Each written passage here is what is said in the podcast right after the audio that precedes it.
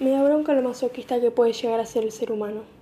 Aprovecha la teja mojada por la lluvia para llorar lo que no lloró el día que la teja estaba caliente por el sol. Da una vuelta en el auto recorriendo todos los lugares donde fue con esa persona, el día que el vidrio está empañado y mojado por la lluvia de ayer.